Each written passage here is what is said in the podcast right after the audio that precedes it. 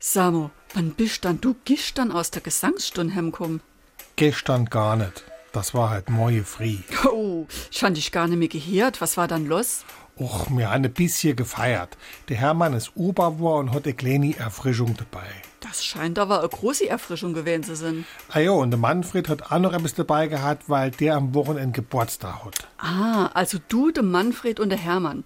Dann ist klar, dass das länger dauert. Ah jo, und der Richard und der Werner. Also die üblichen Verdächtige. Warum wir so reden. Wie man schwätze.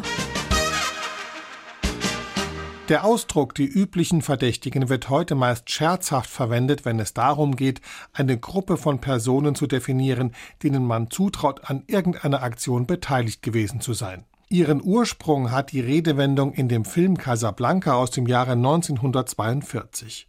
Ganz am Ende erschießt der Barbesitzer Rick Blaine, gespielt von Humphrey Bogart, den Nazi Major Strasser. Polizeichef Renault aber befiehlt Round up the usual suspects, verhaften Sie die üblichen Verdächtigen und lässt Blaine laufen. Der Ausdruck kam Mitte der 90er nochmal in Mode, als der Film Die üblichen Verdächtigen mit Kevin Spacey in die Kinos kam.